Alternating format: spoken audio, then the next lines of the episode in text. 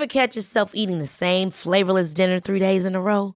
Dreaming of something better? Well, HelloFresh is your guilt-free dream come true, baby. It's me, Kiki Palmer. Let's wake up those taste buds with hot, juicy pecan-crusted chicken or garlic butter shrimp scampi. Mm. Hello Fresh. Stop dreaming of all the delicious possibilities and dig in at HelloFresh.com. Let's get this dinner party started.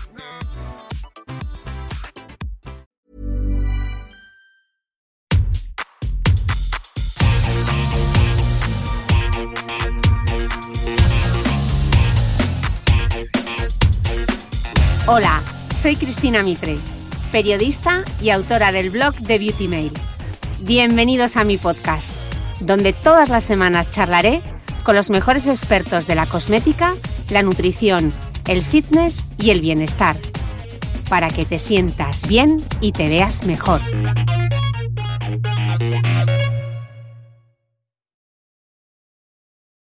Somos muchas las que un día entramos en una facultad soñando con ser como la Calaf. Ella, tan grande, no necesitaba nombre. Era la gran reportera de la televisión. Allí donde estaba la noticia, Rosa María ponía su voz y su mirada. Durante sus más de 40 años de profesión, vimos el mundo a través de sus ojos.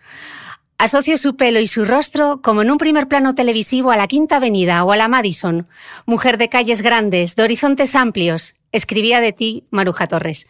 Y por mi parte, tengo que confesar que mi amor por esta profesión va ligado al recuerdo de aquella mujer singular, de pelo rojo y mechón platino desafiante, que me hablaba a mí, a diario, desde el otro lado de la pantalla. Y yo quería ser como ella, libre, viajando por el mundo y escribiendo crónicas en una Olivetti. Como mi invitada de hoy, no soy nada mitómana, pero siempre hay la excepción que confirma la regla. Y es un lujo que este podcast me brinde la oportunidad de charlar con quien quizás sea la gran culpable de que hoy esté al otro lado del micrófono. Rosa María Calaf, bienvenida. Hola, buenos días. Bueno, bueno, menuda responsabilidad me cargas. Pero eh, bueno, te agradezco muchísimo esta introducción. Muchísimas gracias a ti. Em, Rosa María, tú estudiaste Derecho, valoraste incluso la carrera diplomática y justo en ese momento abrió la Escuela de Periodismo de Barcelona y entonces decidiste centrarte en el periodismo. y qué fue lo que te enamoró de este oficio? Bueno, porque realmente yo creo que lo que fui inicialmente fue ya muy afortunada de, nacer en la familia en la que nací, que me permitió ¿no? viajar en una época en la que en España no, no se viajaba y menos una, una niña, ¿no? Desde muy jovencita, estudiando fuera, idiomas, etc. Y, por tanto yo había visto mucho eh, pues lo que no tenía eh, aquí. Y yo creo que inicialmente fue ese impulso, ¿no? Por eso también pensé inicialmente en carrera diplomática, en un poco el hacer una, un, tratar de hacer como una unión entre lo que yo veía fuera, que muchas cosas, no todas, pero muchas me gustaban más eh, que, las de, que vivíamos en aquella España franquista y oscura, gris, reprimida, etcétera, ¿no? Y, tratar de unirla, ¿no? Con, con, el, con el interior. Y entonces cuando me di cuenta de que eso, es decir, contar el, el, mundo, que es lo que yo quería, eh, porque siempre me ha encantado hablar, dicho sea de paso, desde también muy pequeña, pues lo iba a poder hacer mejor, me parecía, como periodista que como diplomática. Y eso fue lo que me atrajo. Y cuando empecé, pues rápidamente, la verdad, me sentí atrapadísima y me di cuenta de que eso, eso era lo que yo quería, ¿no? Mm, de ahí te fuiste a Estados Unidos e hiciste varios cursos en la BBC, pero bueno, es que aquello no era algo habitual y el privilegio no residía solo en poder hacerlo, sino además lograrlo siendo mujer, ¿no? Sí, ahí estaba el, mm. tema. Por eso siempre digo que sin el apoyo familiar eh, y sobre todo de mi padre, ¿no? Que siempre desde muy pequeña eh, siempre me dijo, ¿no? Que, yo tenía que ser lo que yo quisiera ser y que no tenía que ponerme límites, ¿no? Que los, los sueños no tienen que tener eh, jamás límites y hay que ir a por ellos. Y realmente, pues yo creo que esa enseñanza que evidentemente yo después he, sintetizado en mi cabeza, ¿no? Pero que eso es lo que, lo que viví en, en en, mi casa, pues me enseñó eso y, efectivamente era muy poco común que, se pudiera tener esa, esa oportunidad, sobre todo de conocer personas, porque yo creo que eso es lo fundamental y es lo que me sigue interesando por encima de todo, hablar con la gente y, ver lo que, lo que les pasa y estar ¿no? con, con circunstancias y en circunstancias completamente diferentes y, vivirlas en, primera persona. Eh, así que mm, verdaderamente, ya digo, creo que fue un privilegio y siempre lo he considerado así. Mm. De vuelta a Barcelona, trabajas en Radio Nacional, primero en local. En aquella época las mujeres hacían solamente locución, pero te conviertes en reportera de calle, ¿no? Y estrenas, creo, las primeras unidades móviles. En 1970, con 25 años, entras en Televisión Española como reportera. ¿Qué, eh, ¿qué recuerdas de aquellos primeros años? bueno, que era muy difícil todo realmente, ¿no? Pero al mismo tiempo eh, esa, esa ilusión extraordinaria, ¿no? Y, bueno, esa, esa eh, posibilidad que se me abría, ¿no? De efectivamente materializar aquello que, que en principio estaba solo en el, en el sueño, ¿no? En, en, el anhelo y, la, y el ansia. Y también el haber encontrado, eh, porque insisto siempre en eso, la, la televisión y nada en la vida se hace solo, ¿no?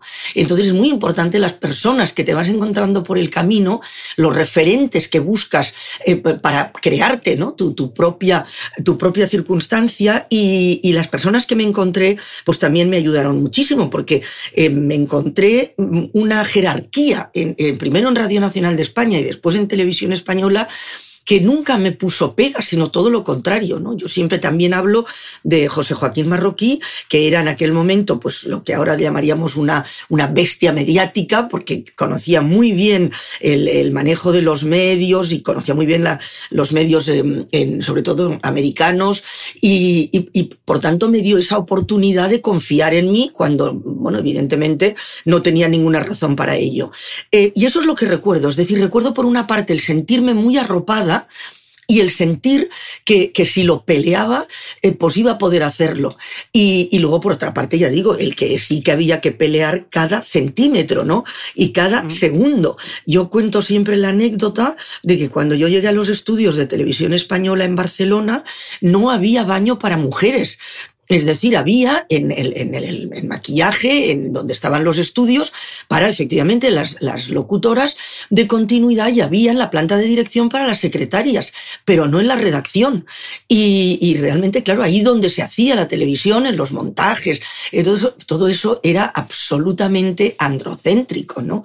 Entonces, el encontrar, mm, bueno, que tenías que pelear con esas barreras físicas y barreras mentales en algunos casos, ya digo, afortunadamente, pues mm, posiblemente, ya digo, no me tropé eh, con ninguna que fuera absolutamente insalvable, pues fue lo más, difícil, pero al mismo tiempo, pues ya digo, para mí siempre los, los retos y lo que es nuevo y, lo que es diferente, pues es lo que me, lo que me interesa. Y mi recuerdo fundamental es esa mezcla, ¿no? De, de, por una parte, eh, pues una cierta eh, angustia, ¿no? Y, ese, y, un cierto miedo, porque los, lo, lo, mm. que uno consigue y para lograr esos sueños de los que estoy hablando todo el rato es superar el propio miedo, ¿no? Mm. Eh, bueno, pues mm, eso, y por otra parte, pues el que tuve, ya digo, pues que vencer pues, un montón de obstáculos. Con 20 años te fuiste a Suecia haciendo autostop. ¿Cuántas veces en tu vida te han preguntado de eso de, ah, ¿estás sola? Uy, madre mía, por eso me lo siguen preguntando, que es tremendo, ¿no? Porque jamás pensé cuando en los años eh, ya 60, ¿no? Eh, pues, en fin, peleábamos, ¿no? Por esa, por esa igualdad y, y por esa igualdad de opciones, porque en definitiva es lo único que por lo que estamos peleando eh, las feministas, ¿no? Es decir, no por nada más, no es una guerra contra nadie, sino que es una guerra a favor de todos, pues eh, realmente esa pregunta era absolutamente recurrente, ¿no? Y, ya te digo, ahora viajo muchas veces sola, no, no siempre, por fortuna, pero porque me gusta más viajar acompañada, evidentemente, pero, pero me lo siguen preguntando. Y me, pero vas a ir ahí sola, eh, bueno, pues, pues sí, ahora mi último mi último eh, reto era, justo cuando arrancó todo esto de la, del COVID, era que ya tenía planeado un viaje a Arabia Saudita, que como sabemos, pues tiene muchísimas dificultades, eh, obviamente para las mujeres, porque parecía que por primera vez iban a dejar viajar a, mujeres solas y no puedes imaginarte lo, complicado que era el, poder establecer eh, pues esa posibilidad de tener un coche con alguien, con un conductor local, traductor que fuera conmigo, eh, etcétera, ¿no? Así que esto sigue siendo, y bueno, y desde luego aquí, me decían lo mismo, pero te vas a ir sola allí. Pues sí, me voy a ir sola. Bueno, si necesitas compañía, yo estoy en Dubai, en un momentito me cojo un avión y me planto allí contigo. Pues, fíjate, pues, pues fíjate, que, que, vamos, que no, no lo descarto en absoluto, así que lo anoto, ¿eh? Seguimos, Te seguimos. Tomo la palabra. Sí, sí, pues tómamela, tómamela. Em, pero tú tenías claro que tú querías ver mundo y en 1973, corrígeme si me equivoco, viajas en una furgoneta de reparto desde Barcelona hasta Ciudad del Cabo. ¿Cuántas veces te han dicho, Rosa María, eso de, pero no lo hagas y a pesar de todo tú vas y lo hiciste? Ah, bueno, eso casi, casi, casi, casi siempre, por muchas razones distintas, ¿no? Evidentemente, pues bueno, la gente que tienes alrededor y que, te, y que te quiere, empezando, ya digo, por mi propia familia, pese a que nunca, ya digo, se han interpuesto, ¿no? En, en lo que yo quisiera, en lo que yo quisiera hacer, pero sí que obviamente, pues por ejemplo, a mi madre, el, en fin, a mi padre también, pero mi madre fundamentalmente, pues algunas de estas cosas que, que hacía, pues no le, en fin, la inquietaban mucho, ¿no? No, no, ya digo, no no se oponía, pero sí que trataba de, convencerme y de hacerme ver si era necesario que hiciera eso, ¿no? Entonces, evidentemente, pero luego, eh, pues el, ver mundo eh, en, esos años, ya te digo, y de esa manera, ¿no? Como, como hice ese viaje de África, es, vamos, tengo envidia de mí misma, te lo digo en serio, por aquel viaje que ahora he vuelto a, vuelvo a repetir, ¿eh? porque ahora tengo un todoterreno, por tanto, mucho mejor que mi furgoneta de repartir leche cuando hice ese, ese viaje de África, que duró más de un año, y que ahora sería imposible hacer. Y, realmente, pues ahora he recuperado, ¿no? Al, al, estar jubilada y tener tiempo, esa posibilidad de moverte y de, de, no tener, de tener intenciones, ni siquiera planes, ¿no? Es decir, nada prácticamente cerrado. Y, y, y, bueno, pues evidentemente cuando me fui, vamos, no hubo, yo creo, una sola persona que, que me dijera, pero tú estás segura de que quieres hacer eso, pero eso es peligrosísimo, pero estás loca, eh, etc. Bueno, pues eso ya digo muchísimo, pero profesionalmente ocurría un poco lo mismo, ¿eh? Al principio el querer hacer entrar en esos mundos que mm, se consideran eh, masculinos, que son casi todos, ¿no? De la cobertura, pues de, de, fin, de grandes temas de internacional, eh, fueran eh, cumbres, reuniones internacionales, etcétera, fueran temas sociales, fueran temas políticos o fueran conflictos o, o catástrofes naturales, etcétera. Siempre es de que, pero bueno, ¿qué va a hacer, qué va a hacer una mujer ahí, no? O sea, ¿cómo que se te ocurre querer ir ahí? Así mm. que el, el, el cuestionarte eh, siempre, eh, como ocurre con, con, todas las mujeres que están ocupando, ya digo, incluso cargos, puestos, siempre, siempre es una, una, materia opinable, ¿no? Eh, cuando, cuando, ya digo, cuando no, se rechaza de plano. eso mm, sigue ocurriendo. ¿Y a ti aquello te hacía dudar o te hacía estar todavía más segura? No, la verdad que dudar, obviamente sí, yo siempre digo que soy una gran dudadora, ¿no? Y afortunadamente considero que, que eso es muy bueno porque eso, y sobre todo para un periodista, ¿no? El, estar, el ser, pues, en fin, muy escéptica ante lo que tienes delante y al mismo tiempo, pues, no, no darte cuenta de que certezas absolutas hay poquísimas. Eh, por tanto, yo dudar, he dudado en mi vida y sigo dudando y cada vez creo con la edad más, eh, en lugar de menos, contrariamente a lo que también se parece de creerse, eh, mucho, mucho. entonces dudaba, dudaba sin ninguna duda. ¿eh? o sea, que valga, valga la, rotundidad de esta expresión. Eh, y, bueno, o sea, lo que ocurre es que también siempre he intentado, y eso es algo que luego con la edad, pues también lo vas mejorando, ¿no? Y, y te vas creando esa, esa confianza, esa autoestima que bueno, una vez has considerado, pues en fin, pros, contras, y, no te vas a lo loco. Yo nunca he hecho nada en mi vida a lo loco, ¿no? Siempre ha sido muy, muy meditado. Bueno, pues piensas que si lo quieres hacer y crees que eh, tienes, eh, en fin, esa oportunidad y esas posibilidades de, hacerlo, la dificultad, pues lo único que le añade es interés. ¿Por, ¿Por qué era tan importante para ti o por qué crees que es tan importante ese ver mundo? Eh, porque creo que de lo único que se aprende es de lo que es diferente. O sea, de lo que es igual no aprendemos nada. Y ahora estamos en un momento peligrosísimo donde, eh, de nuevo, porque esa es, recurrente, ¿no? Eh, a lo largo de, los años, volvemos a encerrarnos en lo que conocemos, en, buscar identidades eh, propias que excluyan a las demás. es decir, todo esto es tremendamente peligroso y además muy, muy, muy nocivo para crearte, ¿no? Como ser humano y crear un mundo cohesionado, más justo, mejor, porque la diversidad es un valor, es una riqueza, ¿no? Y por tanto en la diversidad hay cosas malas y cosas buenas, y hay que tratar de buscar eso bueno, ¿no? Que, que puedes encontrar en aquellos eh, ambientes, en aquellas culturas, en aquellas personas que desconoces y que, y que realmente son diferentes a ti.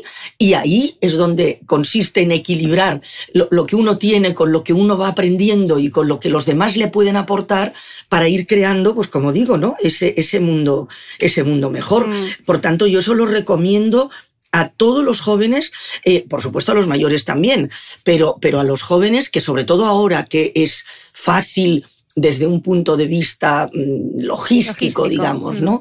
Exacto, eh, eh, que, que, muchísimo más fácil que cuando yo empecé a viajar, que no, que no dejen de viajar, que sobre todo vayan a ver mundo, vayan a conocer realidades diferentes. Eh, me gustaría hacer un breve repaso de tu periplo profesional. Fuiste el rostro y la voz de televisión española en Nueva York para luego abrir la corresponsalía en Moscú cuando aún era la Unión Soviética y Gorbachev iniciaba la perestroika. Cubriste América Latina desde Buenos Aires y fuiste testigo de la caída de, las dictaduras de algunos países latinoamericanos y cómo pasaron hacia la democracia, de ahí a la corresponsalía para Roma y el Vaticano.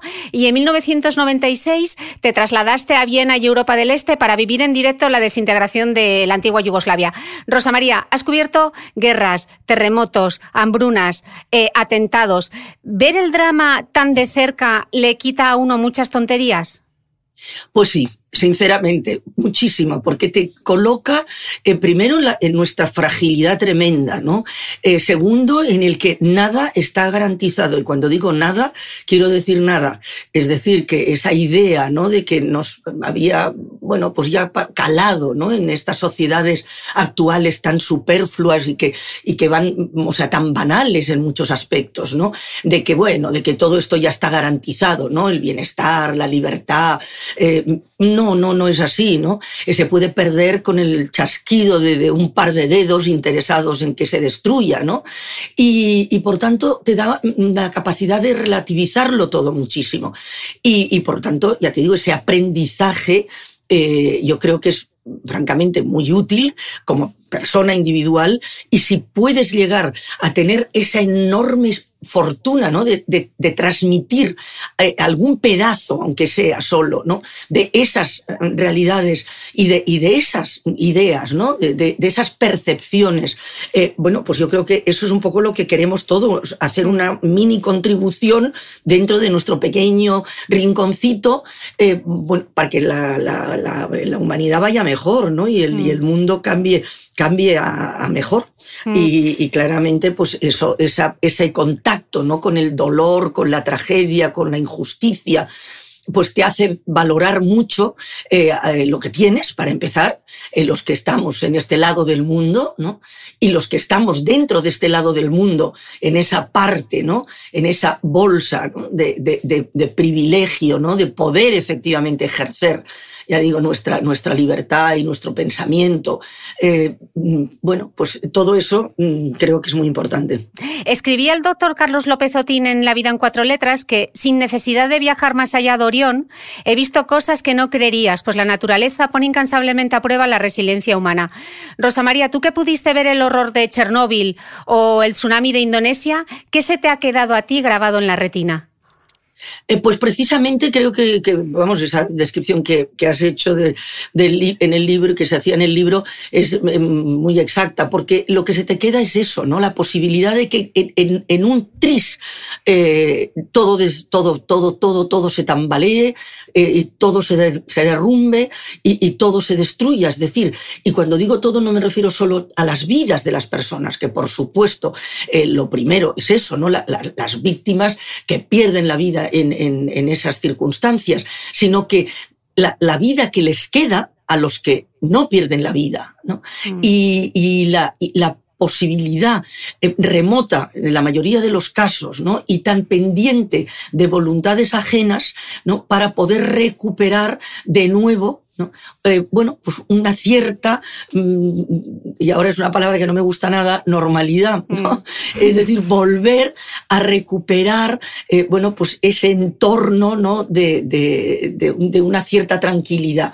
Y, esa es la, imagen esencial, ¿no? Ya digo, cómo en, en un segundo todo puede cambiar y cómo además hay que buscar las responsabilidades de ese cambio, porque casi nunca incluso ni siquiera en las catástrofes naturales, eh, son absolutamente fortuitas, ¿no? sino que normalmente siempre detrás hay unas responsabilidades eh, que han jugado un papel para que las consecuencias de eso que se está viviendo sean las que son y esas responsabilidades suelen tener nombres y apellidos. Mira, justo esto que dices ahora, eh, Marie Colvin, la que fue la gran reportera de guerra de The Sunday Times, escribía así sobre la profesión de reportero. Ella decía, ir a estos lugares, descubrir lo que está sucediendo, es la única forma de llegar a la verdad. No es perfecto, es un borrador de la historia, pero los historiadores pueden llegar más tarde. Ver cómo ocurren tales injusticias y como reportero tienes la oportunidad de contárselo a la gente. No voy a una guerra pensando que tengo que probarme a mí misma que soy valiente la valentía es secundaria. La verdadera dificultad es tener la suficiente fe en la humanidad como para creer que a alguien le importará. ¿Qué era lo que te movía a ti a estar ahí? Eh, pues fíjate, creo que eh, en eso eh, estoy totalmente también de acuerdo porque creo que fíjate cómo se ha trastocado en este momento el que parece ¿no? que lo, importante de un reportero ¿no? que va a situaciones límite, no únicamente, ya digo, de, guerra, ¿no? pero situaciones de, tragedia humana em, extraordinaria, pues es eso, ¿no? es demostrar que es muy valiente. Nosotros, en fin, dándole un toque de, humor negro, le llamamos el, hacer el, el Rambo o el reportero eh, intrépido quinta planta del corte inglés, ¿no? Eh, es decir, que es esa banalidad que decía hace un momento, de hacer el simulacro, ¿no? Y eso no es lo importante. Efectivamente, lo importante no es el ser valiente, porque, bueno, pues eso, en fin, posiblemente además no lo somos, ¿eh? la mayoría de los que estamos en, esta, en estas situaciones, pero, pero lo importante es la honestidad. O sea, el tratar de efectivamente buscar dónde está, acercarte, como dice, decía, pobre Mary, eh, la verdad, o sea, dónde está, ¿no? La, la, veracidad, por lo menos, de lo que, de lo que estamos viendo, y conseguir que las, las personas se hagan preguntas. Es decir, creo que eso es lo, lo, que, lo que a mí siempre me ha movido. Es decir, yo sí, en, y ahora me sigue moviendo en mis conferencias y mis talleres en, la, en universidades, mis charlas en, actos eh, públicos para, para mayores, es decir, en los colegios, es conseguir que con lo que yo he podido ir aprendiendo, eh, poquito a poco a lo largo de toda, de toda mi vida con esas, esa posibilidad de compartir pedacitos de vidas ajenas, ¿no? Eh, ya digo, en situaciones a veces mm, magníficas y alegres, pero otras muchas no, eh, pues esas personas que tengo enfrente sean capaces de hacerse preguntas y de preguntarse por qué sucede todo esto y sobre todo a quién le beneficia que suceda todo esto y sobre todo qué responsabilidad tengo yo en que todo esto suceda. Cuando empecemos a hacer esa reflexión en serio, cuantas más personas mejor, pues probablemente cambiaremos para bien. Lo que sí es cierto es que en aquella época, Rosa María, una crónica sí que podía cambiar a veces el, el curso de los acontecimientos. ¿Tú crees que ahora es posible hacer ese tipo de periodismo? Eh, pues creo que ya es muy difícil. O sea, no es imposible. Hay cantidad de, compañeros, afortunadamente, eh, que, como decía la frase anterior de, Mary, que te hace confiar ¿no? en, la, en la humanidad, pues te hace confiar en que hay muchísimos compañeros eh, que están empezando, que llevan ya pues unos cuantos años, etcétera, que están haciendo excelentísimos trabajos y excelentes crónicas. Pero lo que sí que es difícil es que esas crónicas pasen y estén en la, digamos, e, en la corriente principal de lo que creemos que es la información hoy. Porque el problema grave en este momento del, periodismo y de la información es que se está convirtiendo en otra cosa, ¿no? Y por tanto, ese objetivo de servicio eh, se, se, está perdiendo. Y, y, realmente una crónica, como tú dices, ¿no? Eh, tal como la entendemos, ¿no? Que contenga esos elementos de conocimiento que le van a dar a la persona que la, ve y la escucha, sobre todo, ¿eh? eh con atención y, e interés, em, bueno, pues unas pautas, unas pistas, ¿no? Em, rigurosas, eh, plurales, independientes, para que se forme una opinión y con esa opinión tome decisiones, que esa es la función del, del, del periodismo, ¿no? Eso se está desvirtuando. Se está desvirtuando absolutamente y en este momento pues prima lo que impacta sobre lo que importa. No se va al fondo de la cuestión porque no hay tiempo, porque no hay recursos y porque es ya digo, se, prioriza el que haya 200 clics eh, sobre una tontería, ¿no? A, a, que, a que haya pues 20 de momento, Sobre algo muy importante. Eh, entonces ahí creo que esa es la enorme dificultad con las que os tropezáis los periodistas ahora. Eh, que, el periodismo nunca ha sido fácil, ¿eh? porque siempre el periodismo ha molestado, ha molestado a aquellos que no querían que se supiera y que no, se, que no, se, no querían que se viera y no querían que se oyera ¿no? lo, que, lo que no les convenía. Entonces, siempre hemos sido molestos y esa es también la clave de, de, del buen periodista, ¿no? el, que, el que esté siempre mirando más allá y, y, y trayendo aquello que no se ve y aquello que se calla. Pero realmente el, el, el, el, problema, ya digo, es que en este momento no se da ni la formación necesaria, ni los recursos, ni el tiempo, ni las plataformas, eh, etcétera, para que estos trabajos ¿no? de análisis y reflexión eh, lleguen verdaderamente al gran público. Y creo que lo, mmm, en este momento más grave de la no posibilidad, ya digo, la dificultad enorme de hacer eh, buen periodismo, eh, ese periodismo que digo de servicio, es que además a la ciudadanía se la ha convencido de que está muy informada.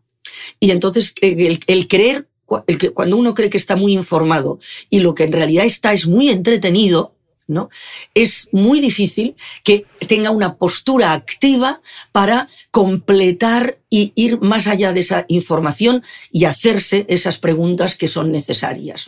Sí. Dice, dice, de hecho, el editor de The New York Times, eh, Arthur Craig Salzberger, que él odia la palabra contenido, porque contenido es la basura, el tipo de basura que echas a Facebook y que lo que ellos hacen en el New York Times es periodismo. Pero qué difícil es hacer periodismo ahora. Eh, pues sí, sí, ya digo, fácil nunca ha sido, ¿eh? insisto. Lo que ocurre es que ahora, digamos que tenemos enemigos poderosos, eh, relativamente nuevos, ya no son tan nuevos, me estoy refiriendo a la tecnología, que en lugar de ser una herramienta, porque al fin y al cabo lo que tenemos en la mano es una nueva herramienta magnífica, o sea que yo soy todo menos tecnofóbica, porque creo que hay que exprimirla y usarla al máximo, pero esa tecnología magnífica como elemento de conocimiento, como nunca hemos tenido al alcance de la mano, si no la usamos bien, esa herramienta lo que tiene es el mismo poder para ser de desconocimiento, ¿no? En lugar de, de ser un, un, instrumento, ¿no? Que nos acerque, ¿no? Aquello que debemos saber, es decir, a, a esa verdad con la que debemos construir, lo que hace es sumergirnos, engullirnos, ¿no? En esas mentiras o esas tergiversaciones esas falsedades que lo que nos van es a ayudar a destruir precisamente ¿no? Eh, todo aquello que, que, es lo que hay que hacer. Y es un, un, enemigo extraordinariamente, ya digo, extraordinariamente poderoso que todavía estamos aprendiendo a manejar y que si no entramos ya de lleno a que se entienda y se haga eh, alfabetización mediática, es decir, que desde ya muy pequeño sobre todo, ya digo, cuanto más joven mejor, eh, y por supuesto los mayores también, pero cuanto más joven mejor se sepa que lo que uno debe hacer es usar la red al máximo, pero cuidado, no caer en la red. Es decir, hay que, uno debe dominar la red, no debe permitir que la red le domine, ¿no? Si eso no se entiende bien, pues sinceramente a mí me preocupa el, mundo que, va a salir de todo esto, ¿no? Mm. Justo hablando de este tema, Rosa María, he pedido a algunas colegas de profesión que sean ellas quienes te formulen alguna pregunta, así que aquí te voy a poner la, primera. Allá vamos. Uy, sorpresa. sorpresa. Hola Rosa María, soy Ainhoa, soy la corresponsal de Telecinco en Londres. Yo me decantaba también por la carrera diplomática, pero al final el periodismo me atrapó. De hecho, llegué desde Mallorca al Reino Unido en 2002 para hacer un máster en Relaciones Internacionales y Diplomacia gracias a una beca de la Fundación La Caixa. Y en fin, llevo 18 años en este país, 14 de ellos eh, con Telecinco y aquí sigo intentando no perder nunca la ilusión. Me gustaría preguntarte por algo que me quite el sueño como corresponsal y la verdad es que consume muchas horas de mi trabajo. Me refiero a las noticias falsas y no solo aquellas que se lanzan con mala intención, sino aquellas que muchas veces se basan, por ejemplo, en la interpretación de alguien y de repente empiezan a copiarse los digitales unos a otros, luego se extiende en Twitter y para cuando recibes una llamada un editor para hacer un directo, lo pasas fatal para encontrar la fuente de esa supuesta noticia y los datos y argumentos eh, para desmontarla y por tanto después de horas consigues eh, por fin que te crean a ti y se caiga ese directo. ¿Qué más crees que podemos hacer los periodistas para ganar esta batalla y también los ciudadanos? Porque yo creo que deben ser nuestros aliados en esta lucha. Bueno, pues eh, encantada, Ainoa. Eh, bueno, veo que has venido al club de, los que estamos angustiados con este tema, porque creo, que efectivamente en este momento es la, principal, em, digamos, preocupación, ¿no? El, siempre, evidentemente, lo que más miedo eh, te da como periodista, me ha dado a mí como periodista, que me han preguntado muchas veces, ¿no? ¿Qué es lo que más miedo has pasado? Etcétera. a mí lo que más miedo me da es equivocarme, ¿no? porque evidentemente tienes ahí una tremenda responsabilidad. Y en este momento equivocarse es muchísimo más fácil por todo lo que, lo que has descrito, Ainhoa, ¿no? De, de toda esa profusión, ¿no? De supuesta información. Eh, la verdad que si tuviera una fórmula que de que te dijera, mira, uno, dos, tres, esto es lo que hay que hacer, eh, bueno, pues sería yo primero, la primera más feliz del mundo, ¿no? Eh, no hay fórmula, pero la, la fórmula sí que tú la has esbozado. Por una parte, estar preocupado por ello. Es decir, nunca comprar alguna información que te llega por mm, incluso fiable que te parezca, quien te lo dice. Bueno, siempre, siempre tratar de contrastar. Segundo problema, el tiempo, que tú también has mencionado. Es decir, que tenemos poco tiempo. Y entonces yo creo que ahí tenemos que plantarnos de vez en cuando y decir, esto yo no lo voy a dar porque no estoy segura y no quiero entrar en, correr el riesgo, eh, sobre todo esto. Y eso me lleva a, otra cosa que también has, mencionado, y es que para eso, claro, se requiere estar muy alerta y muy eh, formada sobre los temas, lo cual el gastar mucho tiempo, como tú dices, o todo tu tiempo, ¿no? En, en, en buscar todos esos aliados de conocimiento de los temas que te puedan hacer saltar la alarma cuando algo te suena que eso no, no puede ser o eso no lo puede haber dicho tal persona. Pero luego, sinceramente, lo más difícil es enfrentarse con las redacciones y como también has dicho, que te crean, ¿no? Y eso es, es depende ya muchísimo de quién tengas enfrente. Y ahora sé que lo tenéis complicado, mucho más complicado probablemente de lo que yo lo tuve. Y aún así tuve varias veces que decir, eh, bueno, pues en fin, si me queréis volver a, España, pues me vuelvo, pero yo esto no lo voy a hacer, ¿no? Eh, bueno, pues hay que, hay que plantarse. Como sabes, hay mm, bastantes plataformas de defensa de la libertad de expresión, hay decálogos de fórmulas contra la, la, posverdad. Bueno, pues dominar mucho eso, porque es la única, la, única, la el único consejo, ya te digo, que se me ocurre que, que bueno, que a mí me ha funcionado, es conocer los temas al, lo máximo posible, em, dedicándoles, pues ya digo, más del tiempo incluso del que tienes, saber sobre todo que eso ocurre, por tanto, no bajar la guardia nunca y luego estar en esa permanente militancia de eh, cuidado con, con, el error y saber que lo que tienes enfrente es tremendamente poderoso porque está claro que el desprecio por la realidad en este eh, momento ¿no? y la atracción por, por esos hechos alternativos eh, es una amenaza extraordinaria porque ha calado, ya digo, no solo en la ciudadanía, sino que ha calado incluso en, muchísimas eh, redacciones del, mundo, lo que hace que, te sientas pues como el, guerrero solitario, ¿no? Ahí peleando contra, contra eso. Pero mm, sinceramente, ya te digo, no, no se me ocurre una, una fórmula, una fórmula mágica. otra clave que has dado y que creo que ahí es fundamental cuando has dicho no perder la ilusión. Es decir, eso significa no, no perder eh, la, idea de lo que tú crees que es el, el, periodismo y de lo que se debe hacer. Y entonces, bueno, pues si llega un punto en que ya no se puede hacer, pues igual ahí es cuando hay que tomar la decisión de, aparte de denunciarlo, pues en fin, eh, buscar vías por otro camino. Y los ciudadanos, eh, Rosa María, porque estamos hablando de los profesionales de la información, pero ¿cómo el ciudadano puede eh, tener ojo crítico frente a esas noticias falsas, esos fake news, esos foros, esos bulos que circulan por WhatsApp y hacen tanto daño?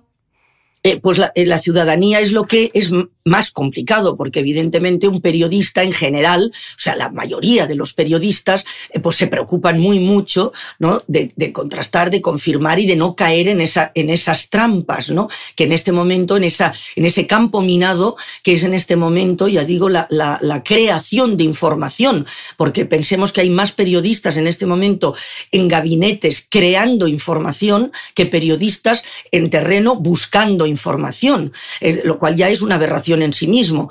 Entonces, en, los ciudadanos lo tienen todavía más difícil porque no tienen esas herramientas de conocimiento del manejo de la información y de, un bien tan delicado como es la noticia y por tanto son eh, mucho más fáciles, más vulnerables a la hora de caer en los bulos, porque además la educación, la educación eh, en, general también se viene resintiendo desde, desde hace años. Es decir, que la calidad de la educación también ha disminuido y una sociedad que no se basa en los dos pilares fundamentales de una buena educación y una buena información eh, va hacia el abismo eh, directamente. Porque lo que hay que preguntarse como ciudadano, yo siempre lo que, lo que recomiendo, ya digo, y siendo extraordinariamente difícil, es punto uno, nunca creer algo que te llega sin más, por mucho que te guste, por mucho que estés de acuerdo con eso. Es decir, no retuitear jamás algo que no estás seguro de que es verdad. Es decir, que siempre ver quién me lo manda, eh, si no le conozco, eh, ver ¿Quién es, esa, ¿Quién es esa fuente? ¿De dónde ha venido? ¿Por qué me lo manda? Es decir, yo, ¿qué hago? ¿Qué consigue? Eh, eh, ¿Se consigue con que yo sepa eso? Saber eso me va a hacer mejor persona, me va a ayudar a, realmente avanzar ¿no? en, una sociedad eh, mejor, más cohesionada, en favor ¿no? de los más débiles, etc. Si todo eso ya de entrada lo dudas, olvida eso que acabas de ver y por supuesto no lo, no lo, pases, ¿no? no lo comentes. Eh, pero eso es un ejercicio que hay que aprender a hacer y hay que querer hacerlo y hay que enseñar a hacerlo.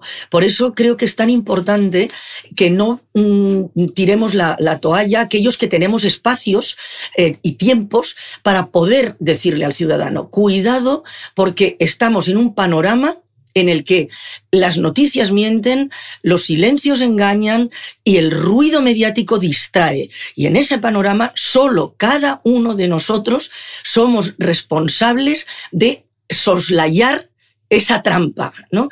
Y de estar tan alerta que no caigamos en, no caigamos en ella, ¿no? Em, muy difícil. A ver qué te parece entonces esta, esta reflexión. Decía Eugenio Scalfari, el que fue cofundador del periódico italiano La República, que los periodistas son gente que le dice a la gente lo que le pasa a la gente. Y quizá ahora toque redefinir cuál es la esencia de la profesión, ¿no? Apuntaba mi compañero Antonio Rantia que el periodista será aquel que explique a la gente lo que la gente cree que sabe. Va en esta línea, ¿no? Me parece eh, fantástico. No conocía este comentario de, Rancia, pero me parece fantástico.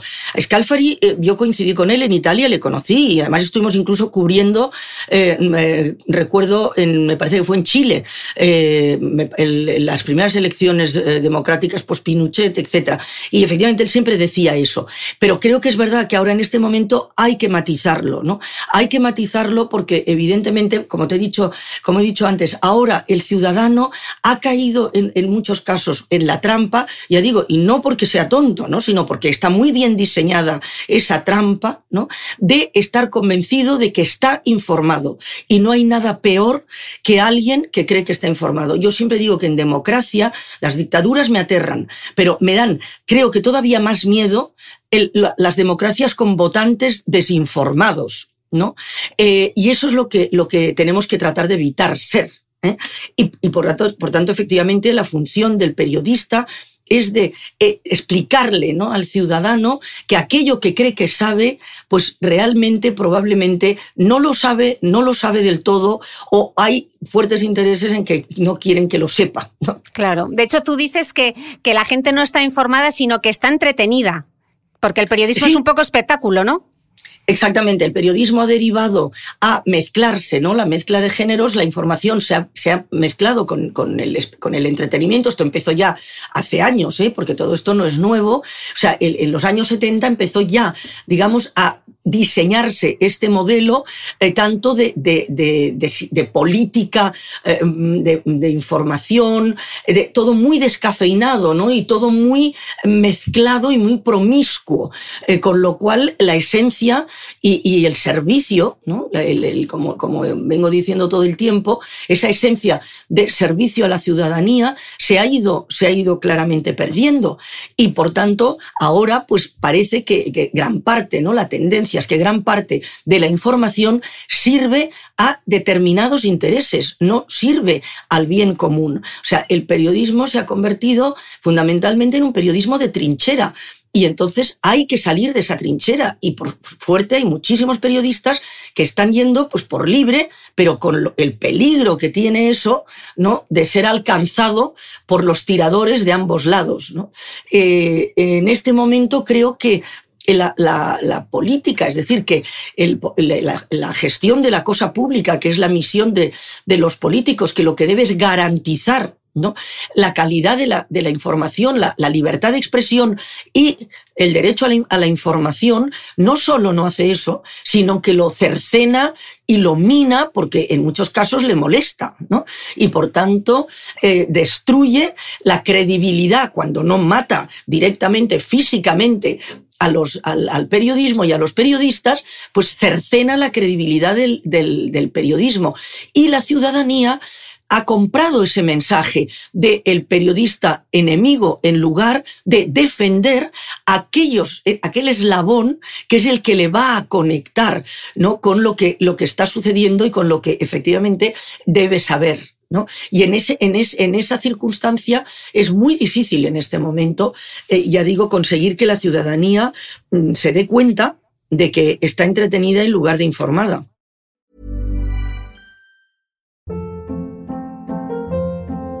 Hold up. What was that? Boring. No flavor. That was as bad as those leftovers you ate all week. Kiki Palmer here, and it's time to say hello to something fresh and guilt-free. Hello Fresh. Jazz up dinner with pecan-crusted chicken or garlic butter shrimp scampi. Now that's music to my mouth. Hello Fresh. Let's get this dinner party started. Discover all the delicious possibilities at hellofresh.com. Hey, it's Ryan Reynolds, and I'm here with Keith, co star of my upcoming film, If, only in theaters, May 17th. Do you want to tell people the big news? All right, I'll do it. Sign up now and you'll get unlimited for $15 a month in six months of Paramount Plus Essential Plan on us. Mintmobile.com slash switch. Upfront payment of $45 equivalent to $15 per month. Unlimited over 40 gigabytes per month. Face lower speeds. Videos at 480p. Active Mint customers by 531.24 get six months of Paramount Plus Essential Plan. Auto renews after six months. Offer ends May 31st, 2024. Separate Paramount Plus registration required. Terms and conditions apply if rated PG.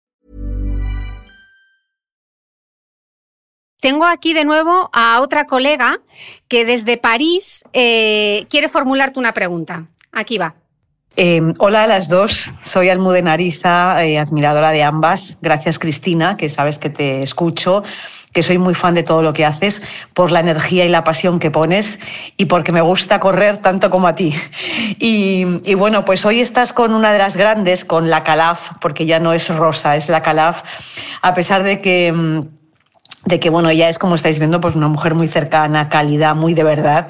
Yo sé que, eh, Rosa, las coberturas periodísticas de antes ya no van a volver, que estamos en otros tiempos, pero me niego a pensar que hoy no se hace buen periodismo, se hace, y, quisiera saber dónde lo has identificado tú, qué es de, de lo que se ve hoy lo que te interesa, lo que lees, lo que escuchas, lo que sigues. Háblame, por favor, de algún medio, de alguna iniciativa periodística novedosa o innovadora que te haga pensar eh, o decir, pues sí, este es un buen camino, esto es buen periodismo y, esto me interesa y aporta. Te escucharé como siempre con gran admiración. Un beso enorme a las dos. Adiós. Eh, bueno, Almudena, en fin, aquí ya estamos en casa, ¿eh? bueno, eh, sí, no, no, no, bueno, me, eh, encanta. Bueno, realmente, por eso digo que es importantísimo el, el, cómo nos aproximamos, ¿no? Y evidentemente, claro que me parece que lo he dicho antes también en, en, algún momento, que evidentemente que sí que se hace muy buen periodismo, afortunadamente, ¿no?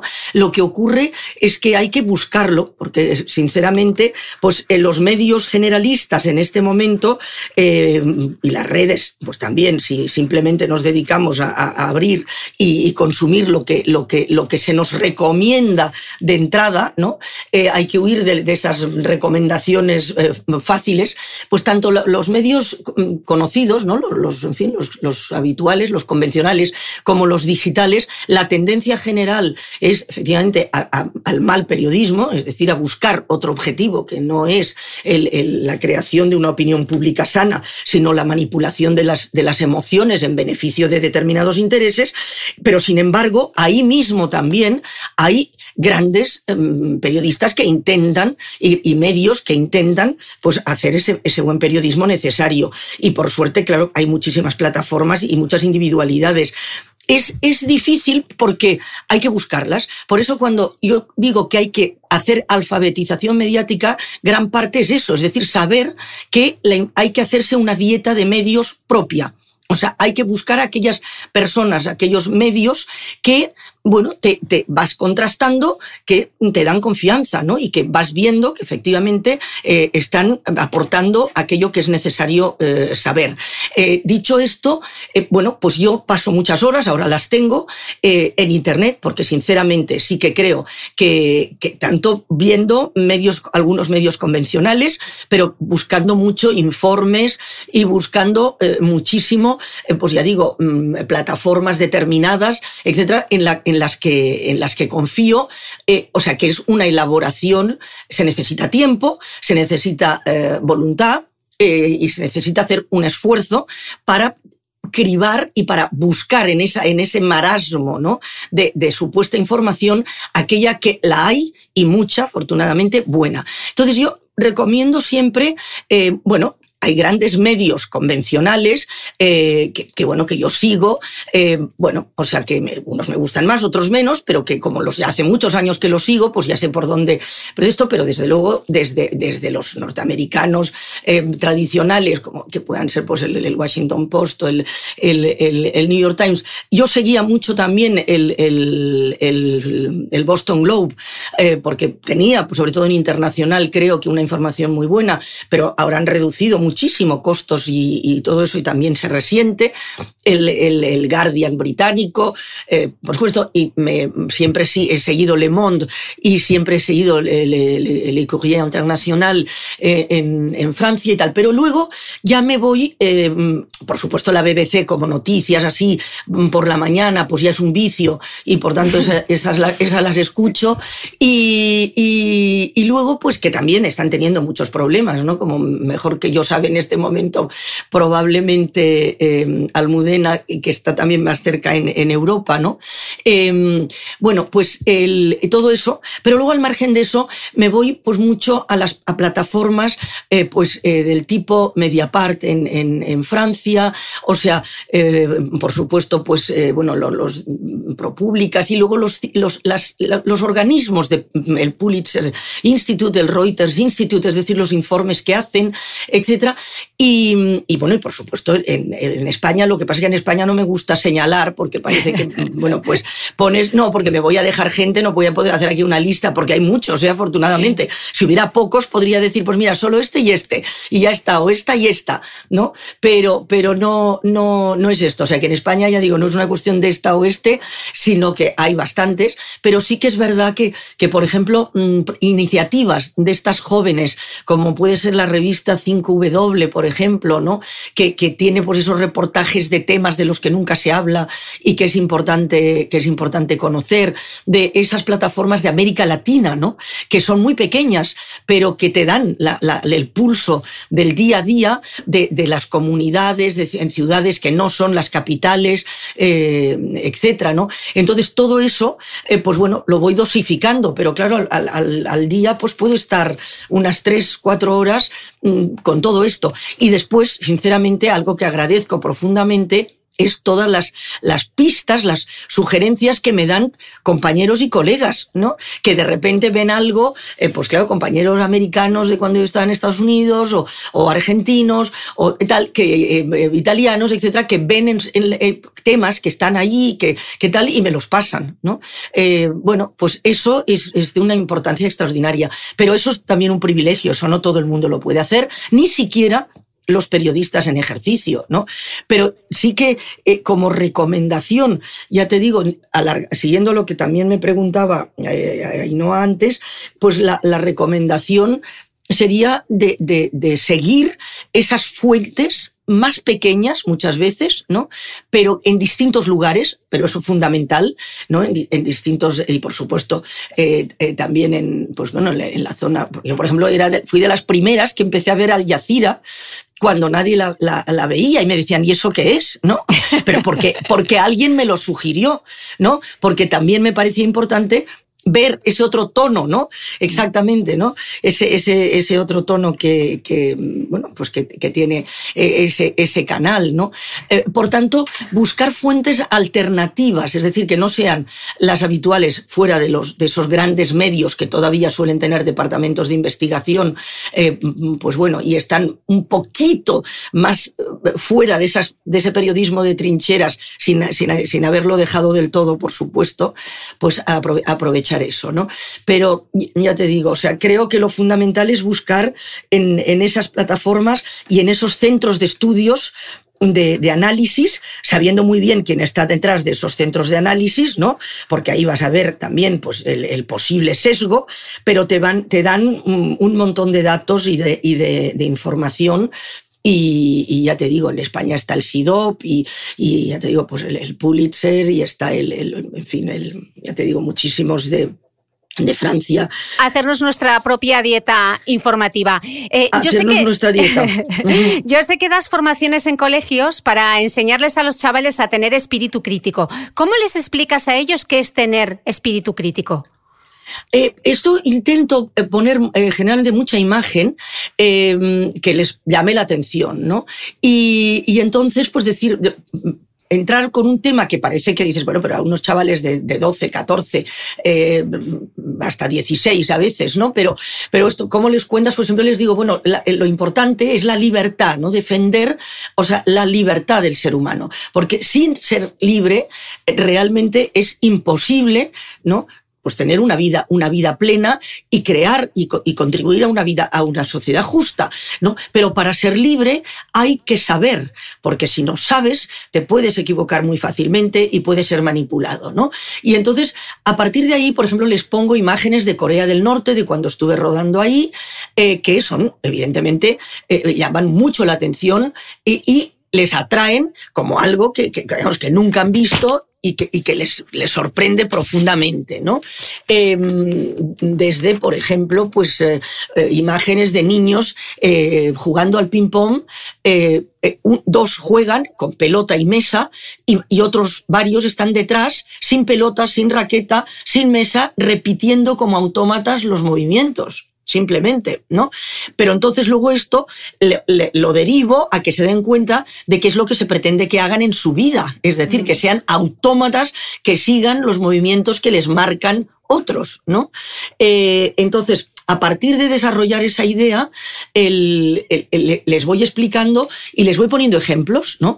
Eh, entonces, por ejemplo, les digo, pues ahora si viene aquí a firmar eh, libros o a, estar en la puerta para hacerse fotos, eh, pues eh, Messi, yo qué sé, pues Justin Bieber y, un, científico em, fantástico que acaba de inventar una fórmula para mm, cultivar arroz y una filósofa que ha traído, pues, en fin, la idea de cómo conseguir una vida pues más libre, tal y cual. ¿Vosotros dónde haríais la cola? Evidentemente, todos haríais la cola en Messi y en, el, Justin Bieber. Pero ¿quién, os, si vosotros os ponéis enfermos, os, o, tenéis que vivir en una casa, o tenéis que viajar a, un lugar, ¿quién os va a resolver eso? ¿Messi o Justin Bieber? ¿A que no? ¿No? Entonces, es decir, poner cosas muy obvias, muy ejemplos muy, muy básicos. Y lo curioso es que este, este tipo de, cuestiones llevo bastantes años haciéndolas, y en el en Forum, por ejemplo, los colegios luego les hacían hacer trabajos, etcétera, y me comentaban el, enorme impacto que tenía en por lo menos una parte importante de los que habían asistido, lo cual eso ya es, ya es maravilloso, pero sobre todo me han, me han ocurrido, y eso ya es experiencia eh, propia, que como eso lo empecé a hacer hace ya 10 mm, pues años, me he encontrado ya dando mm, talleres en, en universidad, eh, concretamente tres chicas en universidades distintas que han decidido, eh, bueno, en su caso, hacer periodismo y otras tres que hicieron, que han hecho derecho, eh, buscando después hacer relaciones internacionales, o sea, que habían asistido a estas charlas en el colegio.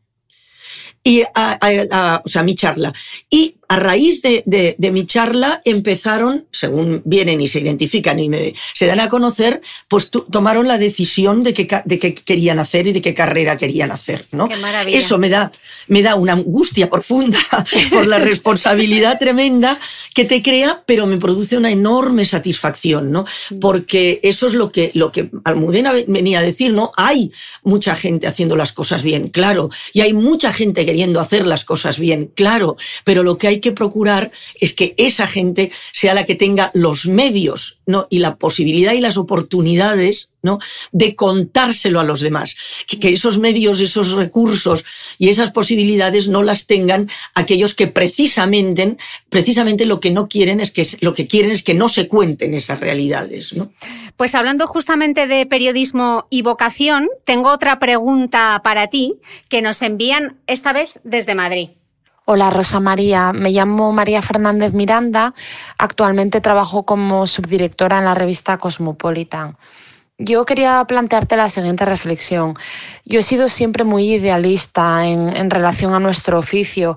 Quiero decir que cuando una persona más joven que yo, eh, yo ahora mismo tengo 45 años, cuando me planteaban em, me gustaría ser periodista, pero no sé si, emprender ese camino, si estudiar esa carrera, porque las salidas son muy difíciles, bien, yo siempre en esos casos les animaba a, a, intentarlo y a, y a seguir su vocación. Ahora creo que es la primera vez en mi vida en la que, en la que dudo, en la que creo que a una persona más joven le, diría que no, que no estudie periodismo, porque lo que, lo que estamos viendo en nuestra profesión es cada vez más, eh, más desilusionante. Entonces, eh, mi pregunta es, ¿Cuál sería tu receta para, para reilusionarnos, para que los que nos sentimos así volvamos a, a recuperar pues eso, esa ilusión por nuestra profesión y, y de esta manera también podamos ilusionar a los que vienen detrás? Muchísimas gracias, un abrazo. Sí, María, hola, encantada.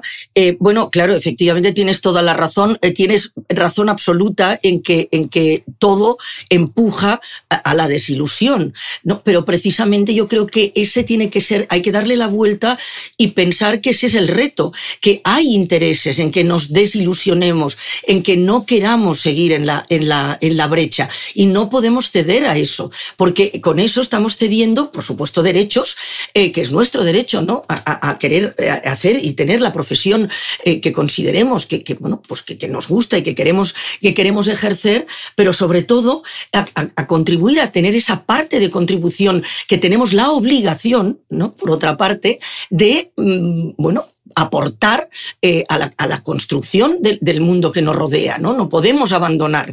Eh, entonces yo creo que en eso es un esfuerzo, ¿eh? O sea, es muy fácil decirlo, muy difícil hacerlo, pero em, me parece que en, tu propia pregunta creo que debes buscar y se puede encontrar la respuesta y ahora me siento como si estuviera haciendo un consultorio, ¿no?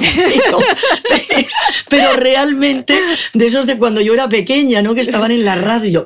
Pero, pero es verdad, o sea, porque creo que lo que se pretende precisamente es que perdamos la, ilusión, que nos resignemos, que creamos que no se puede hacer nada, porque evidentemente creo que era Napoleón, aunque es una, una frase que no, no sé si lo es o no, pero en cualquier caso está bien lo conseguida, que decía que al pueblo no tiene que ser libre, hay que hacerle creer que, lo es, porque cuando cree que lo es, deja de pelear por la libertad. Bueno, pues puedes darle la vuelta a esta cínica frase, o sea, y pensar eso, que si tú te convences de que realmente no vale la pena, pues dejas de hacer eso que sí vale la pena, porque si no valiera la pena, no habría tantas fuerzas que intentarían que dejara de existir.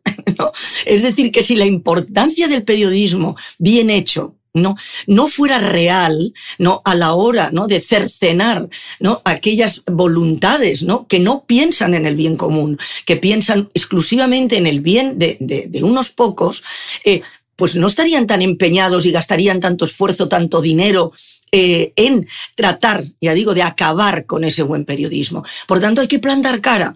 Eh, ahora, eso es evidentemente una decisión muy personal, ¿no? Pero eh, tú dices, soy idealista. Claro, yo creo que eso es lo, todo el mundo que quiera realmente un mundo mejor, de verdad, es idealista, ¿no? Y, eso es lo que es lo que te tiene que lo que te tiene que mover, pero sobre todo lo que no podemos permitir es que consigan que nos resignemos y que compremos ese mensaje de, uff, yo qué puedo hacer, uff, yo puedo hacer tan poco, es mejor hacer poco que no hacer nada. ¿eh? porque muchos pocos acaban haciendo un mucho. Eh, por tanto, eso que sirve para la cooperación y para cualquier tipo de ayuda, sirve para la autoayuda también en, los, momentos de desesperación, ¿no? Y seguro que si tú miras en lo que haces mm, todos los días, hay algo que vale la pena. Y entonces lo que, lo que tienes que hacer es potenciar ese algo, ¿no? Y, realmente mm, no dejarte, o sea, no, no, no podemos dejarnos. Mira, a mí me dicen muchísimas veces, ¿no? ¿Tú qué necesidad tienes ahora de andar por ahí como dice mi hermano, de apostolado permanente con respecto a la importancia de la buena información y a defender la buena información, eh, eh, etcétera. Pues mira, ya has hecho tu papel y ya has hecho lo que has podido, ya está. No, no está. O sea, quiero decir, creo que hay que seguir en la brecha y no hay que ceder. O sea, nunca, nunca hay que ceder en aquello que creemos. Total. Eh, Rosa María, estamos hablando de cosas muy serias, pero necesito ahora hacerte una pregunta que parece banal, pero en el fondo no lo es. Y te quiero preguntar por tu pelo.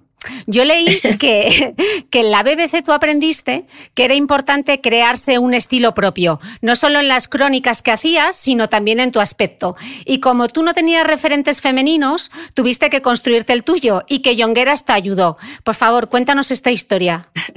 Sí, bueno, realmente eso fue así, ¿no? Eh, de entrada, mm, bueno, pues como ya he contado, bueno, yo siempre ya viajé desde pequeña, por tanto ya veía que fuera, ya digo, el, el, estilo, la gente vestía de otra manera estamos hablando de los años 50, ¿eh? 50, 60, ¿eh? porque en fin, la mayoría de las que, de las que estáis hablando, vamos, ni habíais nacido, ni, ni, ni, vamos, lo habréis visto en algún docu, ¿no?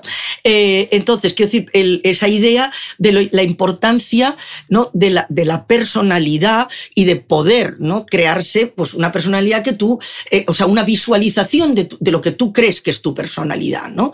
y de lo que tú quieres construir. Entonces, en ese curso, que fue un curso muy breve ¿eh? en, la, en, la, en, la, BBC, em, bueno, pues una de las cosas que insistían era en, la, búsqueda de un estilo propio en la prensa escrita, pues es obvio que tiene que existir ese texto que cuando lo lees ya casi casi puedes, sabes de quién es, eh, y que en televisión, dado que es mm, pues es importante la imagen, o sea, una imagen que te, que te identifique. ¿no? Efectivamente, cuando yo volví aquí y entonces em, llegué a televisión, eh, eh, José Joaquín Marroquí, esa persona a la que, vamos, significó, ya digo, todo en, mis inicios, porque fue el que me dio la oportunidad de empezar, eh, pues lo comentamos, él conocía muy bien la televisión americana, etcétera, y por tanto, pues mm, me dijo, ah, pues venga, vamos allá. Y entonces llamó efectivamente a Luis Llongueras, que en aquel momento era, pues había un par de peluqueros o tres en España que despuntaban y él era probablemente el más innovador Vamos, yo creo, no tengo duda, Longueras era el más innovador, el que tenía más contacto también con el exterior, estaba siempre pues, importando y trayendo últimas ideas, añadía eh, su creatividad, que como después ha demostrado es, es pues en fin, importante y, valiosa, y tenía una única peluquería en aquel momento en Barcelona, ¿eh? o sea, también se iniciaba, y le llamaron y entonces él empezó a crearme eh, pues estos, estos pelos, o sea, que no fueron estos, estos que llevo ahora, estos los llevo desde hace muchos años, como 25 o 30 quizá ya, pero que entonces eran muy novedosos, ahora ya la gente lleva pelos de colores, pero en aquel entonces no. Pero el, todo lo que me hizo desde el principio fue mm, bastante diferente a lo que, a lo que se llevaba, ¿no? Y, esa fue la historia. O sea, es decir, que hubo una construcción, evidentemente, de una imagen, dado que iba a ser además, la, ya te digo, éramos eh, un par de, mujeres o tres en ese momento haciendo televisión de terreno, ¿no? En España. Eh, por tanto, era muy importante el, el definirte de alguna manera, de una manera, de una forma visual también. Pero hubo mujeres que no entendían ese look, ¿no? O esa necesidad. No, claro, claro. Eh, no, bueno, eso, eso fue, eso ha sido también, pues bueno, una de las batallas eh, permanentes, ¿no? Porque eh, digamos que las, las desde el feminismo o de la, de la, lucha, ¿no? Por, por feminista en aquel, en aquel momento, estamos hablando ya digo del año 70, había un, un sector que entendía que el preocuparse de la, mm, tanto de la apariencia física, pues disminuía, ¿no? El, el o alteraba el, el, el mensaje. O sea, la, potencia ¿no? del posible mensaje de una mujer haciendo ese tipo de trabajo. Yo eso no lo he creído nunca, creo que no tiene nada que ver la estética con la ética, O sea, y que realmente, pues creo que, que son dos cosas distintas, o sea, no tiene absolutamente nada, nada, nada que ver y que, que bueno, pues que puedes estar dentro de que lo que se priorice sea evidentemente no la estética. O sea, la estética es como, como, una, como la firma, ¿no? En, en, en, una, en una imagen, en una, en una crónica de televisión. Bueno, pues eso es, es la firma, pero evidentemente eso no tiene nada que ver con el contenido. Si, el, si tú, la imagen es estupenda, pero el contenido es eh, fatal, pues evidentemente eso no va a tener ninguna repercusión, ¿no? Eh, eh, por tanto, no, no, valorando la justa medida de la importancia de la, de la forma y del fondo, la forma es importante. Y en televisión, como imagen, pues la imagen obviamente es importante. Eh, por otro lado, dentro de la de televisión, también había, mm, incluso de la jerarquía, eh, pues quien opinaba que no, que no, que cómo iban a salir. Igual que en aquel momento tenía muchísima dificultad para salir, para hacer cosas en, la calle, es decir, para hacer mm, visualizar de alguna manera, eh, pensemos que tecnológicamente era mucho más difícil, ¿eh? que, que, por supuesto que ahora y que lo fue después. pero, los equipos, etcétera, era muy complicado mover, moverse por, eh, por, la calle, pero sí se podía grabar, también con cámaras muy pesadas, en fin, era, era complicado. Pero me refiero a, de alguna manera, ilustrar visualmente aquello que estabas contando, no simplemente mm, dar una imagen eh, eh, plana.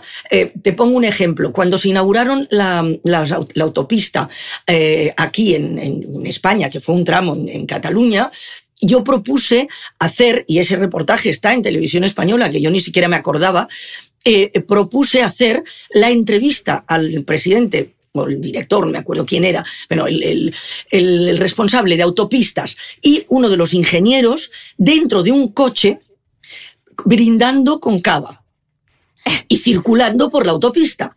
Fíjate ahora que se hace al contrario, ahora se ha llevado al otro extremo esto, ¿no? Eh, me decían si estaba loca, que cómo íbamos a poner al presidente de, la, autopista ahí, que cómo íbamos a hacer una, una entrevista en un coche moviéndose, que, pero que qué locura era esta de estar brindando en, en imagen. Entonces yo les decía, vamos a ver, estamos celebrando una inauguración, una fiesta que se suele celebrar con, con, con cava. Segundo, ¿cuál es la máxima publicidad de las autopistas? La, la conduzca con tranquilidad y con seguridad y con suavidad. ¿Qué demuestra tranquilidad, suavidad, eh, etcétera? Pues estar tomándose una copa que no se derrama en un coche circulando por la autopista. o sea, eso... Ahora no sería políticamente correcto, pero en ese momento sí, claro. Eh, claro, pero es decir, ahora no sería políticamente correcto, por, por supuesto, a lo mejor lo del, lo del brindar, pero, pero por supuesto no conduciendo yo, claro. O sea, quiero decir que era, era el, el, la idea de, realmente mostrar de alguna manera eso, ¿no? Y, entonces, bueno, pues fue una pelea total, pero lo hicimos. O sea, que, que, realmente, porque decían, pero bueno, pero eso no se puede hacer y tal. Bueno, no pues se puede hacer, hasta que lo haces. Hasta que lo haces, exacto. Cuando tú estudiaste Derecho, en una clase de 60, 12 erais mujeres y los corresponsales, además, casi siempre solían ser hombres. ¿Qué te ha enseñado a ti el, el hecho de estar siempre casi en minoría? Eh, sí, bueno, en la facultad en mi curso éramos unas pocas más porque fue el primero en el que hubo algunas más, que ya éramos veintipico, ¿eh? tampoco te creas que éramos muchas. Pero sí, eh, sí, el hecho de estar siempre en minoría, eh, bueno, te, te, te reconfirma lo que ya sabes y es de que tienes que estar permanentemente demostrando tu capacidad porque no se te supone. O sea, de inicio, eh, el hecho de ser mujer significa que inmediatamente se interpreta que eso que estás haciendo no está claro que tengas capacidad para hacerlo. ¿no? Y que se cuestione permanentemente. Por tanto, no se puede bajar nunca la, guardia, tienes que estar siempre intentando ser eh, la, mejor, ¿no? Eh, es decir, la mejor es lo que tú puedes hacer, ¿no? O sea, que no necesariamente tienes que ser la mejor del grupo, ¿no?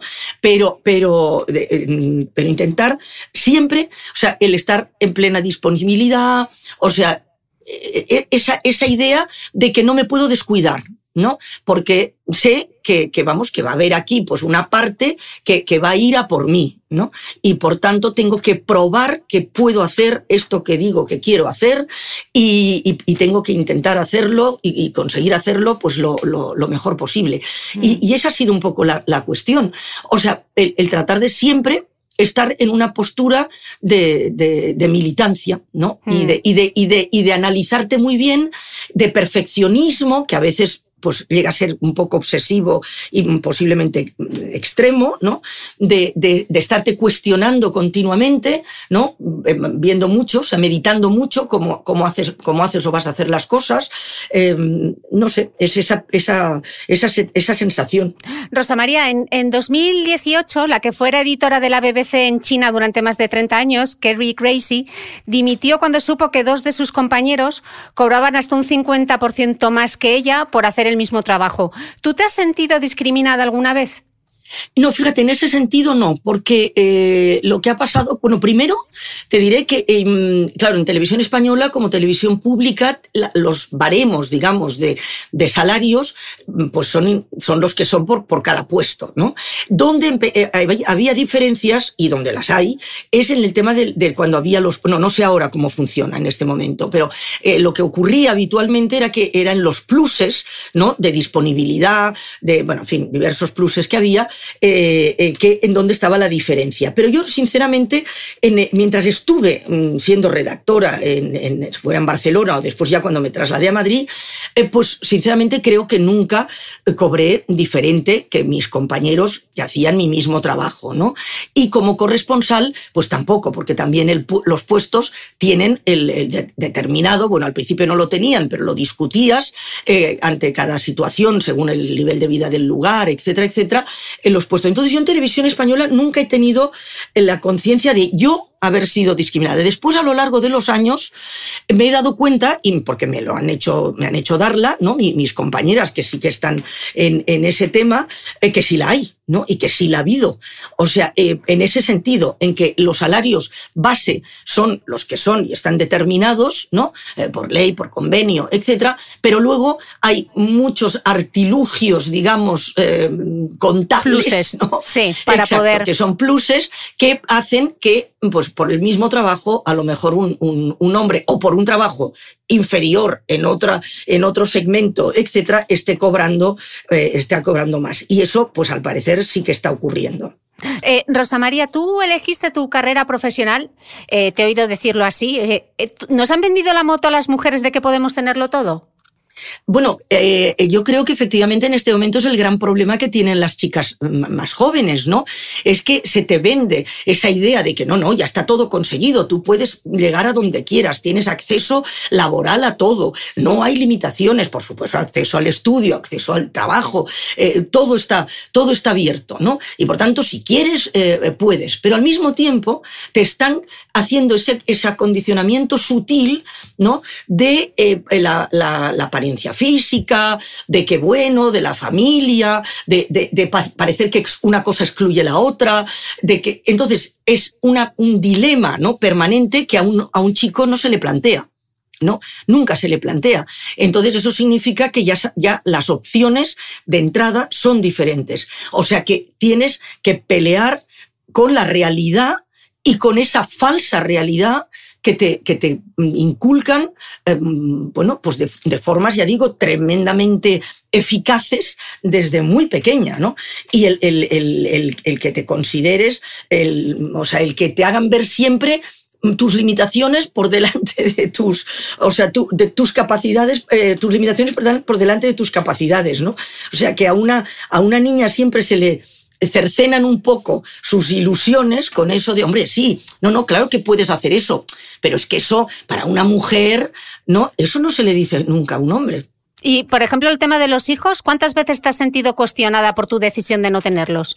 Eh, bueno, también permanentemente. Ahora, por supuesto, ya no, ahora, pero digamos que cuando era más joven, me he pasado la vida teniendo que explicar ¿no? que, que, que bueno, que era una decisión, que es una opción, que, que, debe ser una opción. Que yo, por supuesto, que no tengo absoluta, no solo no tengo nada contra la maternidad, sino que evidentemente creo que es lo más importante maternidad y paternidad ¿Eh?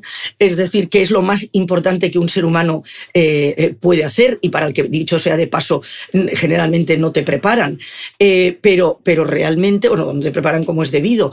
Pero dicho, dicho eso, eso es una opción como cualquier otra. Y en una mujer hay que explicar la opción de la no maternidad, mientras que un hombre nunca tiene que explicar la opción de la no paternidad. ¿No? Y, esa ha sido un, continuo o sea, un continuo, porque siempre he recibido o bien la, mirada eh, condescendiente, eh, la mirada de, bueno, sí, pobre, ¿no? Eh, pues seguramente, claro, no habrá podido, o qué le habrá pasado, o siempre, es decir, buscando una, o sea, he tenido que explicar siempre que la causa nunca ha sido externa, o sea, que el motivo de mi decisión nunca ha sido externo, siempre ha sido interno, siempre ha sido algo que era, que yo me planteaba como una opción que mi familia me enseñó a plantear como, como una opción y que por tanto yo decidí tomar esa opción y ya está, ¿no? Pero que, por supuesto, no es que esta sea la mejor opción, es una opción más. O sea, simplemente, simplemente.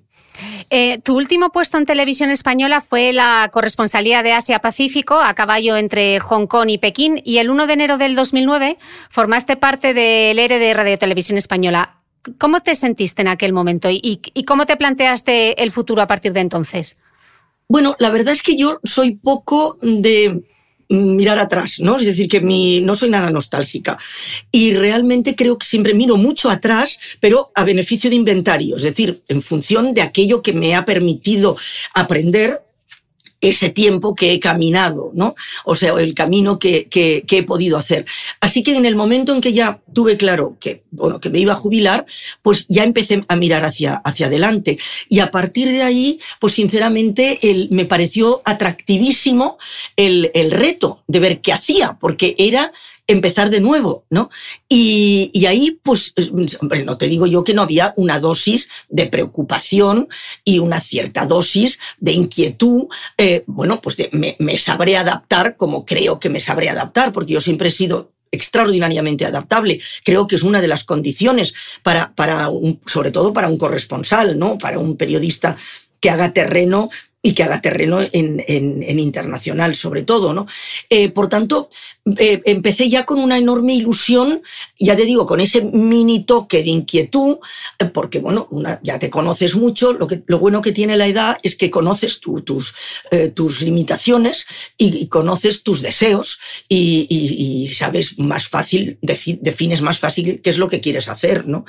Y luego me he vuelto a sentir tremendamente afortunada de que cuando tomé la decisión de, bueno, pues seguir en este camino de divulgación, ¿no? Y de, poder, de seguir contribuyendo, pues el poquito que pueda, ¿no? A mm, tratar de, de, mm, continuamente ¿no? introducir ese, ese mensaje de la importancia de, estar bien informado y de, y de informar bien, pues el, el, privilegio y la fortuna de que me han dado la oportunidad otra vez de tener el espacio y el tiempo para hacerlo, ¿no? Así que, mm, bueno, pues fue un momento muy apasionante, te diré. Bueno, tú, no escuches a tu hermano que necesitamos la voz de... necesitamos, tu, necesitamos tu voz. Eh, es imposible no hablar contigo de, de, la pandemia, de este coronavirus. A ti no te pilló de nuevas porque tú estabas en Hong Kong en la epidemia anterior del SARS en 2003. ¿Tú lo viste venir? Eh, bueno, no, diría, si yo dijera que ahora yo pensé que este, iba a pasar esto este año, no sé qué, no, evidentemente. Pero sí que era evidente pero no para mí, es decir, para quienes realmente sabían. Y entonces, por tanto, yo había estado en contacto con mucha gente en, en, Hong Kong, eh, técnicos, académicos, médicos, etcétera, eh, y que en aquel momento, pues ya se dijo que eso era, ya llevaban tiempo estudiando coronavirus, eh, y, y, a partir de ese, pues ya se dijo, bueno, esto está claro que esto va a ir a más, ¿no? Y, y van a aparecer, mm, pues este tipo de situaciones. O sea, que eso quien, quien quiso y mm, lo supo, y quien debió saberlo mm, lo sabía posiblemente y no hizo caso, ¿no? O se dedicó pues a, lo de que se dedica ahora la mayor parte de, ya digo, de, la política y de, y de la empresa, que es a poner parches en lugar de hacer planes, ¿no? Y, y bueno, pues ya te digo, yo verlo venir con certeza no, pero tenía la cuasi convicción de que dentro de mi periplo vital iba a vivir alguna emergencia sanitaria eh, seria, importante en nuestro entorno, porque ojo, en, entornos que no son el nuestro, están, está habiendo desde siempre y ha seguido habiendo y no han, dejado, no, han dejado de haber. Lo que ocurre es que como no nos afectaba nuestra burbuja de bienestar, pues nos preocupaban menos, nos preocupaban solo a nivel, a nivel solidario, eh, en fin, de, campaña, ¿no? Pero, pero nada más. Pero otra cosa es cuando tú eres el protagonista. Total. Eh, te he oído decir que, que no promovemos una cultura de conocimiento, sino de la fama. ¿Tú crees que esta pandemia eh, ha sido una oportunidad para dar la voz a los expertos? Y si es así, ¿han sabido los medios aprovecharla? Creo que ha sido una gran, y es, eh, es porque estamos en ello, o sea que no la demos por, por terminada en absoluto, es una gran oportunidad para efectivamente poner el valor en, las cosas y las personas que realmente lo tienen, ¿no? insisto, siempre para construir una sociedad mejor, una sociedad más justa, que es a lo que, a lo que debemos eh, eh, aspirar, eh, pero me temo que se está demostrando, lamentablemente, que con muchas diferencias entre unas sociedades y otras, obviamente, se está desperdiciando muchísimo. Y mm, ojalá, ojalá reconduzcamos esto y seamos capaces de darnos cuenta que a lo que tenemos que salir a la calle es a reclamar precisamente, ¿no? que esta oportunidad que tenemos de, reconducir aquello que se hace mal, ¿eh? no de destruir todo, como también hay otros que quieren, eh, sino de, reformular y, reformar aquello que no, que no hemos sabido hacer bien, pues que no la desperdiciemos, ¿eh? porque es una oportunidad de oro. Volviendo a una cosa que decías antes sobre la importancia de, hacerse preguntas, tú que te pasas la vida formulándolas, ¿cuál es siempre la más difícil de hacer? mira, esto eh, no hace mucho en una cosa que me hicieron en el país también me lo, me lo, me lo decían, ¿no? Eh, pues yo creo que la, la, pregunta más importante, vamos, la que, la que me cuesta más a mí siempre contestar, es, es de pensar en si estoy haciendo el suficiente esfuerzo ¿no? para realmente hacer lo que hay que hacer. ¿no? O si no me estoy llevando, dejando llevar o, desilusionándome o cayendo pues, eh, en lo fácil, etc. Pero creo que esa es la, enorme gran pregunta, ¿no? Porque cuando uno habla de esto y dice, bueno, hacer lo que hay que hacer, parece que estamos hablando de, reformar el mundo, de que sobre tu espalda cae. No, no, no, no es ser un héroe, no es, no, no, no, es que cada uno en nuestro, en nuestro espacio ¿no? de, de actividad por pequeño que creamos que sea, ¿no? Es una parte que sustenta el resto. Y entonces en esa parte que a mí me ha tocado, más, más afortunada, menos afortunada, etcétera, estoy realmente haciendo todo, dando todo el potencial que tengo eh, para, para verdaderamente hacer lo que, lo que sería bueno que hiciese o, no, o me estoy dejando llevar y, no, y no estoy, mm, sinceramente, pues compartiendo para nada eso. Eh, Rosa María, tú que eres una mujer de tele, eh, dame un total para cerrar esta entrevista. A ver, mm, pues debemos estar convencidos de que lo más importante es defender eh, los derechos y las libertades y que para ello tenemos que conocer qué es lo que sucede y para conocer lo que sucede debemos estar bien informados. Y trabajar por la buena información es un derecho y un deber absolutamente de todos. Qué maravilla, qué charla. Eh, hora y media contigo. Estos dos años de podcast han merecido la pena solamente por tener esta oportunidad. De corazón, muchísimas gracias. porque, pues yo te agradezco, porque te he pegado un rollo brutal, ¿eh? Ningún rollo de ningún tipo. Ojalá todos los rollos fuesen así de, interesantes y de importantes. Eh, Rosa María, millones de gracias y de verdad, si vienes a Oriente Medio, yo estoy en Dubái. No, pues mira, si hubieras, si hubiera sabido eh, si hubiera sabido realmente, porque eh, por Dubái he pasado, pero un montón de veces estos últimos años. Bueno, pues a ver si a ver si el coronavirus nos da una tregua y si pasas por Dubái, aquí nos tomamos un café. Nos, tomaremos algo. Oye, pues cualquier cosa que te pueda ser útil, de verdad que un placer y ya sabes. ¿eh? Ojalá nos dejas la mejor escuela. Gracias, Rosa María.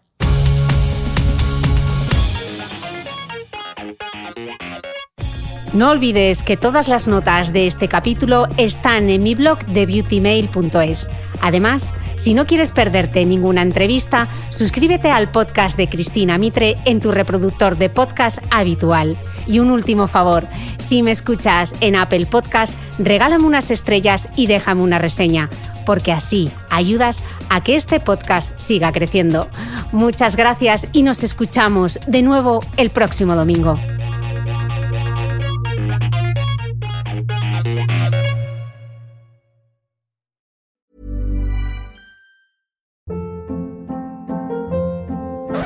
Hold up. What was that? Boring. No flavor. That was as bad as those leftovers you ate all week. Kiki Palmer here, and it's time to say hello to something fresh and guilt-free. Hello Fresh. Jazz up dinner with pecan-crusted chicken or garlic butter shrimp scampi. Now that's music to my mouth. Hello Fresh. Let's get this dinner party started. Discover all the delicious possibilities at hellofresh.com.